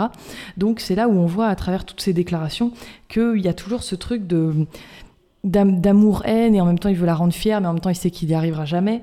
Il a aussi dit qu'il avait voulu lui parler avant de la tuer pour qu'il parte en bon terme. Donc il y a vraiment ce truc de... Euh, c'est complètement dingue, mais voilà. Et, pourtant, il a dit lui-même qu'il savait que ce serait impossible. Et euh, c'est toujours lui qui rapporte, évidemment, mais euh, un moment, en fait, avant de la tuer, euh, il, a toujours dit que la phrase de sa mère avait été, elle s'était levée dans son lit, puis elle lui avait dit, ok, donc en fait, je suppose que tu veux parler, on va encore parler toute la nuit. Sous-entendu, on va remettre ça. Et lui, à ce moment-là, il a dit non. Donc en fait, euh, on, peut, on peut se dire que malgré le fait qu'elle lui avait à nouveau tendu une perche pour parler, euh, il s'est dit, voilà, en fait, non, ça sert à rien. Donc il y a tout ce truc de je voudrais, mais en même temps je sais que c'est impossible, qui se résout par la mise à mort. Effectivement. D'ailleurs, il y a le docteur euh, Donald Lune qui, qui dira de Kemper Lorsque Kemper déclare Je voulais faire du mal à ma mère, il touche du doigt la clé du problème. Kemper assassine des femmes qu'il associe à sa mère, on en a parlé plusieurs fois. Celle-ci travaille à l'université, il choisit donc des étudiantes. Finalement, le vendredi de Pâques, Kemper tue sa mère, lui coupe la tête, qu'il pose sur une étagère. Sa mère assassinée, il ne ressent plus besoin de tuer à nouveau. Fin de citation. Donc pour le coup, voilà, c'est ce qu'on a dit depuis le début, c'est que tout était lié à ça, et c'est pour ça que c'est super important de montrer que lorsqu'il atteint son but, il n'a plus rien. Il n'a plus rien. Il peut, s'arrêter là, il peut se faire arrêter. Il y avait aussi une notion, à, à, à mon sens, de, euh, de manque de, de, de, de, trop de grande confiance en soi. En fait, on, voit au fur et à mesure des meurtres, on n'a pas tout détaillé ici, parce que ça ne servirait pas à grand chose, mais euh, que plus il avance dans les meurtres des étudiantes, plus il devient, euh, je veux dire, slappy en, en anglais. C'est-à-dire, il, se gâche lui-même en fait. Il va, il va être de moins en moins euh, euh, minutieux, il va faire de moins en moins attention à ce qu'il fait. Les dernières, il les tue carrément alors qu'il est en train de rouler. Donc il, sent lui-même qu'il part euh, dans une mauvaise direction et qu'il n'arrive plus à se cadrer lui-même. Et on va le voir, lorsqu'il sera en prison, en fait, il a besoin, il le dira lui-même, il a besoin d'être en prison. Il se sent vraiment plus à l'aise dans un environnement qui est cadré, qui a des process pour lui, en fait. Euh, on va pas refaire tout son procès, mais euh, grosso modo, euh, son, procès va durer trois semaines. Beaucoup de personnes vont intervenir, dont ses sœurs, et l'une de ses sœurs, donc Aline, qui est la cadette, euh, viendra témoigner des événements étranges qui, qui sont déroulés pendant son enfance, donc parce qu'il était battu par sa grande sœur Suzanne. Elle, expliquera, aussi que lorsque les meurtres ont commencé et que les médias ont, révélé les meurtres, elle a tout de suite pensé à lui en disant qu'il avait peut-être finalement, euh, euh, ça pouvait être lui parce qu'il avait réalisé un des fantasmes de son enfance. Et donc du coup, elle, y avait pensé. Euh, Kemper témoigne, témoignera pour lui-même, parlant de sa vie euh, intérieur, il se montrera timide, nerveux, hésitant, une larme à l'œil, très différent du vantard que les jurés avaient entendu sur les aveux des enregistrements. Sachant que par rapport à sa sœur, alors je sais pas si c'est lui qui en a parlé ou si c'est elle, euh, que quand il était gamin, justement, il décapitait ses poupées. Oui, Ouais. en fait, c'est avec Suzanne, effectivement, Oui, quand ouais. elle, elle le frappait et lui décapitait ses Mm. poupées. Alors sur ça, euh, il a dit de manière assez euh, claire que c'était pas un fantasme, mais que c'était vraiment pour se venger d'un jouet qu'elle avait Ce cassé. qui est vraiment classique pour des Oui. enfants de l'époque. hein, je- Mais donc du coup, en fait, c'est ça qui est intéressant, c'est euh, euh, évidemment qu'une fois que quelqu'un commet des actes horribles, ben on peut tout lire à une à une lumière euh, sinistre et se dire oh là là là c'était déjà là.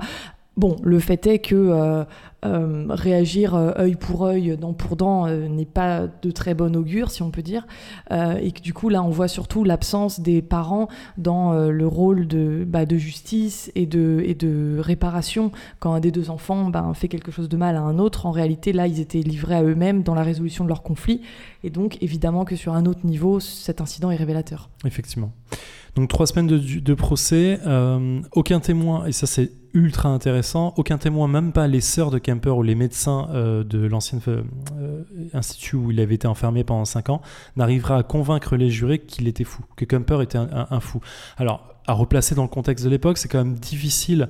On, est dans une époque, dans les années 70, où on, se rend- on pense que les gens naissent mauvais ou, ou bons.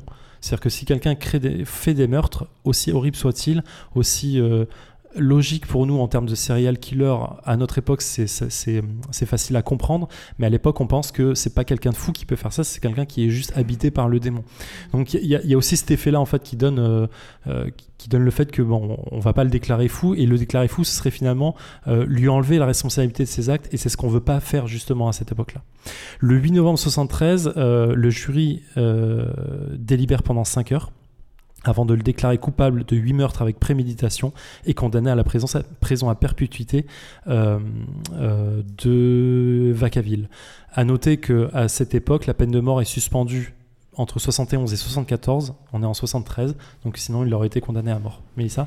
Euh, Corrigez-moi si je me trompe, mais euh, il l'avait demandé, non? Lui, il a dit moi, c'est bon, je veux être euh, mis à mort, je crois. ah, Je ne saurais pas dire ça. ouais, il, me semble, euh, il me semble. Martin? En tout cas, il l'a dit a posteriori. En tout cas, je Ouais. sais pas s'il l'a dit sur le moment, c'est possible, mais il l'a, il l'a dit. euh, Je sais qu'il y a une interview de Stéphane Bourgoin où il lui demande euh, qu'est-ce que selon vous il faut faire pour les, les gens comme des gens comme vous, et il a répondu bah la mort.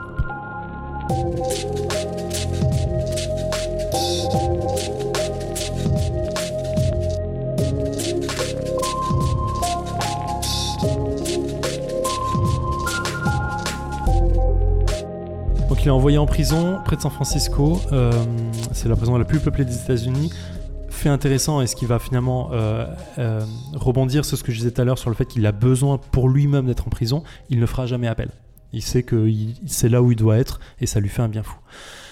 Qu'est-ce qui se passe après tout ça? Et c'est là où, Pierre va intervenir. C'est euh, c'est extrêmement intéressant. On recoupe sur Mindhunter. Il va aider la police et il va être le cœur de tous les sujets de serial killer aujourd'hui. C'est ça, parce qu'en fait, pour revenir justement sur ce que tu disais sur le, le statut à l'époque, il faut savoir que le, le terme de tueur en série, ça date pas de, son arrestation à lui en fait. C'était, euh, c'est un terme qui a été plus ou moins en fait théorisé euh, dès la fin du, euh, de- depuis le 19e siècle en fait. À l'époque, on appelait ça les monstres psychosexuels. Donc il y avait quand même un côté, un début de, compréhension en fait du côté psychique de, ces meurtres-là. Et euh, donc en fait, c'est une vision qui s'est affinée au fur et à mesure des années. En fait, il y a beaucoup de registres américains qui expliquent que certaines personnes euh, avaient enchaîné des homicides euh, en- entre les années 1900 et 1940. Euh, certaines personnes, même plus de 10 homicides. Mais comme il n'y avait rien pour les, rassembler, en fait, on parlait pas de tueurs en série encore. C'est-à-dire qu'à l'époque, il faut bien comprendre que l'Amérique était encore dans une logique de... Elle sortait en fait de la conquête de l'Ouest. Il y avait encore une notion de propriété très importante où il y avait beaucoup de règlements de compte. Et un meurtre était considéré comme un acte violent qui pouvait être par exemple un, acte de, passion sexuelle, un acte de, vengeance. Voilà, il n'y avait pas de côté euh, psychologique et rituel en fait. Et, euh, donc en fait, pour, les, pour de l'ordre, effectivement, voilà, c'est comme des, règlements de compte, des, cri- des crimes isolés, c'est des, guerres de bandes rivales. Et euh, aux États-Unis, en fait, par un, une sorte de statut de, ben, peu de terre de, de tous les possibles, avait arrivé beaucoup beaucoup de monde en fait. On a commencé à avoir vraiment une, une envie en fait de conquérir ces territoires-là. Et donc, ben, justement, de, de, se battre contre cette, nature hostile et d'essayer de, de, gagner du territoire, en fait. Et dans ces conflits-là, forcément, il y a eu des, des personnes délaissées pour compte, il y a eu des personnes qui ont vraiment été choquées par, euh, par ce, monde qui changeait au fur et à mesure, qui a commencé à créer, en fait, des déviances. Et euh, c'est des choses qui n'étaient pas, effectivement, à l'époque, euh, comprises par le grand public. C'est-à-dire que le grand public, pour lui, les meurtriers qui sont à l'époque jugés, sont, sont, sont, ou condamnés mort par exemple, ils le sont pour le bien de la société. C'est-à-dire que c'est euh, c'est un peu des moutons qui sont perdus et qu'il faut, qu'il faut recadrer. Quoi. Donc il y a un peu un côté euh, bandit de grand chemin, version, euh, version un peu ruelle et colt. voilà. Et donc en fait, le, le, terme vient vraiment de l'arrestation de Ted Bundy en fait, dans les années 70, où durant son procès, on parle vraiment là pour le coup de tueur en série. Et, et les, en fait, même les jurés, en fait, à l'époque, se prennent ces crimes de plein fouet. C'est-à-dire que c'est, pour la première fois, c'est, c'est pas, c'est pas une guerre, c'est pas une tuerie de masse. C'est, vraiment un homme qui a choisi d'être, euh, d'être prédateur, en fait, et d'enchaîner les victimes. Et sans vraiment de raison apparente, en fait. C'est-à-dire que il n'y a pas de contentieux, il n'y a pas de crime passionnel. C'est la personne qui se trouve devant ce jury-là, en fait, c'est vraiment un bloc de impénétrable. Et ce qui est intéressant, c'est que ils le prennent euh, comme un monstre, c'est-à-dire qu'il y a, plus y a, une, vraie compréhension de qui est cette, personne-là. C'est pas un être humain, il répond plus en fait au canon de l'humanité classique. C'est vraiment c'est une espèce de, d'inconscient humain qui ressort en fait du monstre qui est là en fait qu'on essaie de garder en soi, qui là est vraiment devant eux en fait, qui est ressorti complètement. Les forces de l'ordre même sont pas plus avancées en fait euh, par, par rapport à ce constat, c'est-à-dire que elles sont face à quelqu'un qui est fermé dans un mutisme, qui donne très peu d'indices sur euh, sur ses, ses faits, sur, sur la raison en fait de, de ses crimes. Et, euh, et pour les pour les flics c'est un problème parce que eux ils voudraient justement une fois qu'ils ont réussi en fait à un peu défricher euh, qui est cette personne-là, de savoir comment arrêter ce type de criminel, que c'est un nouveau type de criminel. C'est-à-dire que c'est c'est plus les criminels auxquels ils sont habitués classiquement, c'est vraiment un nouveau type qu'il faut comprendre en fait. Et c'est à ce moment-là en fait que Kemper a une vraie importance. C'est-à-dire que l'important c'est pas euh, d'être un tueur en série, de- d'avoir vraiment euh, été un, des plus grands tueurs en série de son époque. C'est vraiment le fait qu'une fois en prison, il va énormément communiquer avec la police. C'est-à-dire qu'il va leur expliquer, euh, bah, leur raconter les meurtres simplement, euh, et surtout euh, euh, préciser les raisons qui l'ont poussé à tuer, ou du moins son sentiment psychologique à ce moment-là. C'est-à-dire que c'est lui qui va parler de justement de, de, de rapport à la- à l'autorité par rapport aux femmes qu'il, euh, ou par rapport à la, culture des, femmes qui va, qui va, qui va assassiner, le, le rapport à sa mère, du rapport aussi important au rituel. Que pour lui, euh, notamment, comme, on en parlait, la confiance en soi, pour lui, c'est vraiment quelque chose qui met en avant aussi. C'est-à-dire qu'il se rend même lui compte, euh, alors des erreurs, je sais pas si c'est des erreurs pour lui, mais de, son, de sa, con- sa confiance en lui trop élevée qu'il a fait chuter en un sens. Et, euh, et surtout, ce qui est très intéressant, c'est que cette personne-là qui discute avec les policiers n'est plus du tout la personne qui, était, qui, a été, enfin, qui a pu commettre ces meurtres. C'est-à-dire c'est quelqu'un de très posé, de très calme, qui discute vraiment comme si c'était, qui m'a raconté une histoire en fait, et qui il essaie lui-même de se psychanalyser. Il n'y a plus du tout le, côté euh, euh, sauvage en fait, euh, qui pouvait être, qui pouvait être justement l'apanage du tueur en série. Et du, coup, il réécrit lui-même la définition du, du- tueur en série parce qu'il n'est plus un monstre, il est une personne qui est même elle-même extérieure à ce qui s'est passé. C'est-à-dire qu'elle le théorise tellement qu'il se rend même plus compte en fait de de ce qu'il a fait et le voit vraiment de loin. Et c'est pour ça en fait que c'est un personnage passionnant parce qu'il va permettre justement aux policiers et euh, aux, aux divisions créées à l'époque en fait pour les pour, chercher les, tueurs en série de d'avoir tous les éléments euh, en main pour au moins dresser une carte de ce que peut être un tueur en série. Effectivement, c'est ce qu'on va appeler finalement le profiling, qui euh, c'est le début vraiment du profiling qui, qui l'a amené en fait au, au policier. C'est extrêmement intéressant comme, comme principe parce que au- aujourd'hui, si on n'aurait jamais fait, comme tu le disais, enfin, je pense qu'on on serait loin de tout ça aujourd'hui. Euh, si on n'avait pas eu euh, une personne comme ça qui, était capable de- de- d'en parler euh, comme si c'était naturel et surtout d'expliquer cette dissociation en fait, cette schizophrénie en fait de- entre lui qui il est aujourd'hui quand il parle et ce qu'il est au moment des meurtres en fait. Mm.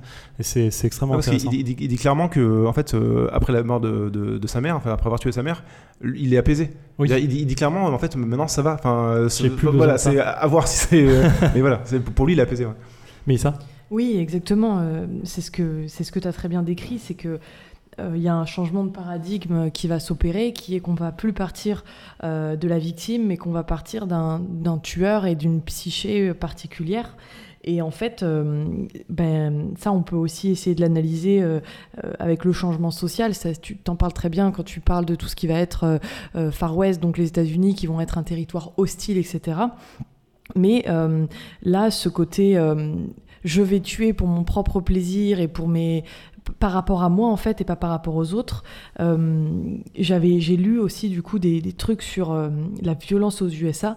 Je me suis demandé pourquoi est-ce que voilà 99,9% des tueurs en série sont américains.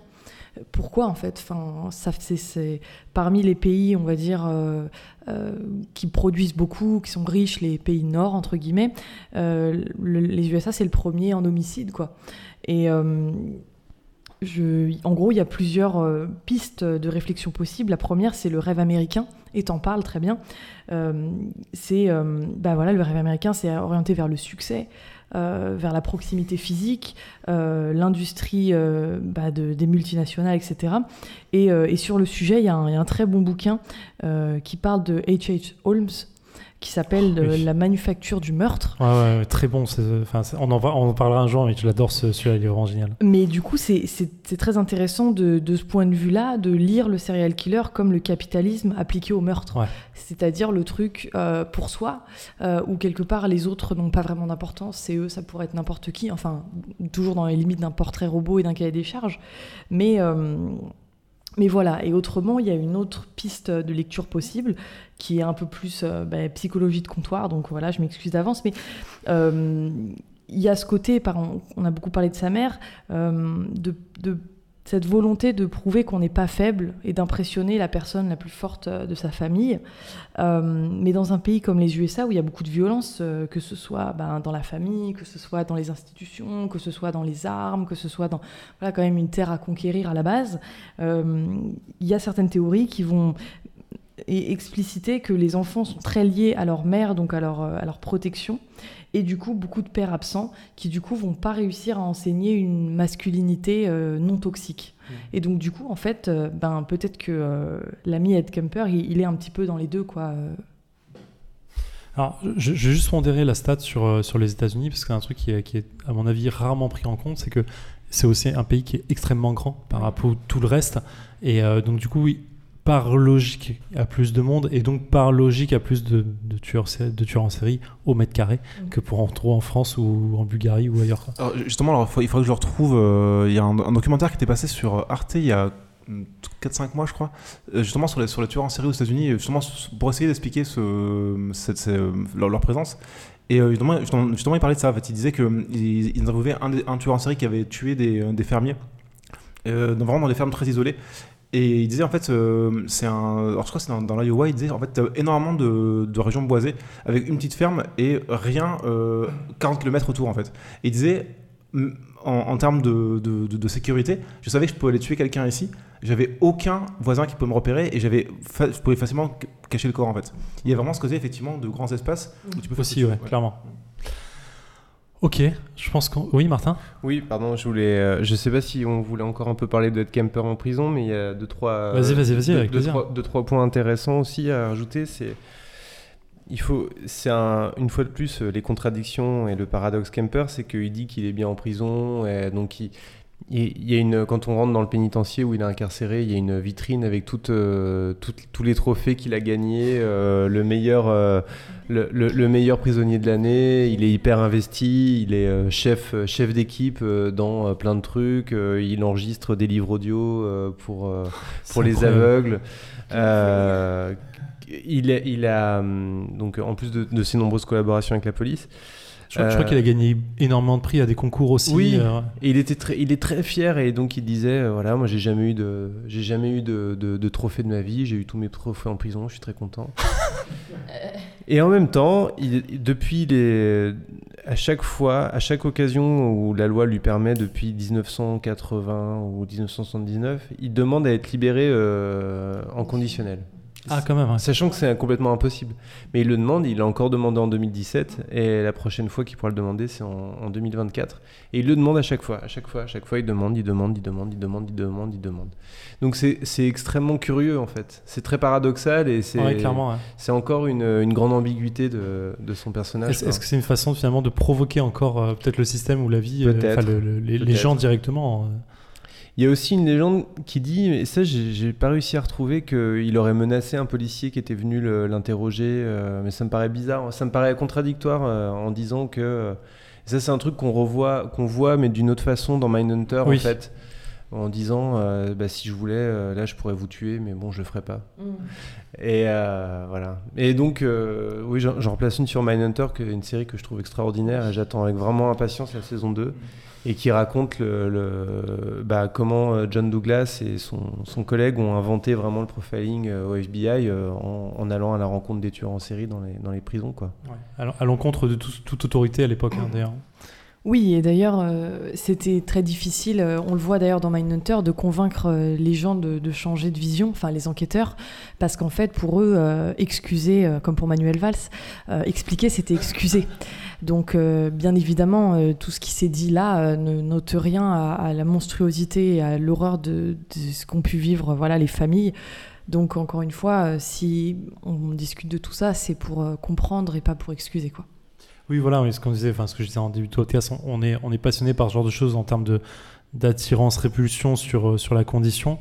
Euh, ça ne veut pas dire qu'on est content euh, qu'il y ait des tueurs en série aujourd'hui et Oui, qu'on- attend le prochain avec impatience. Loin de là, hein, c'est pas du tout le, pas du tout le cas.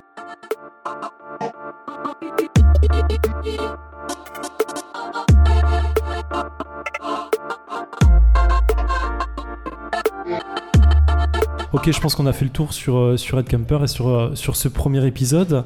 Euh, je, je sais pas trop comment, comment clôturer cet épisode parce que j'ai trouvé ça assez, assez fantastique. Donc euh, je vais commencer par vous remercier tous les trois. Merci Pierre, Eh ben, merci à toi surtout. merci Martin, Bah oui, pareil, merci à toi. merci Mélissa. C'était un plaisir. Euh, je sais pas encore quelle forme va prendre euh, cette émission euh, mensuelle, euh, bim- bimestrielle ou autre, mais en tout cas, euh, il est clair que vous entendrez parler de nous par la suite.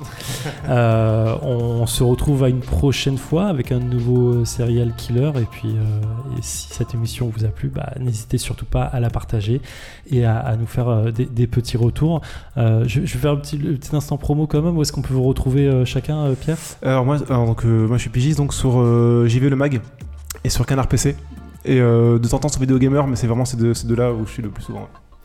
Martin Alors moi, vous pouvez me retrouver dans tous les podcasts euh, Micro Stockholm, euh, comme Stockholm Sardou qui, euh, qui, qui parcourt euh, en intégralité la discographie de Michel Sardou. Il y a d'a- d'ailleurs une chanson formidable sur la pulsion dans la discographie de Michel Sardou qui s'appelle Les villes de solitude. Et, euh, et, euh, et sinon aussi dans un podcast que j'ai lancé il y a pas longtemps où je m'amuse beaucoup qui s'appelle euh, C'est qui le plus fort où on fait des comparaisons entre des personnages. Et, et je ne ferai jamais de comparaison entre deux serial killers parce que pour le coup c'est pas c'est intéressant d'en parler avec du détail mais c'est pas drôle d'en parler dans Non, un format euh, rigolo. Donc je, je ne- je ne le ferai pas. Voilà. Mélissa Euh, ben moi, euh, je vais pas puber euh, mon podcast, je vais puber mon Instagram où je fais des collages, voilà. Ils qui sont d'ailleurs super bien. Ah, c'est trop gentil, merci. Euh, donc si vous voulez jeter un œil, euh, du coup je suis aussi illustratrice, c'est at easily thrilled. Ok, très bien. Euh, bah, moi, écoutez, vous pouvez me retirer sur- me retrouver sur pas mal de podcasts aussi, mais sur mon Zephyriel en général, euh, sur le Défaussé où on parle de jeux de plateau, euh, Whisperos où on parle de Game of Thrones. Et puis, ce sera tout. Je vous remercie, on se dit à la prochaine fois, et puis euh, évitez de marcher dans la rue. Je, non, je vais pas faire ça, je vais pas faire ça.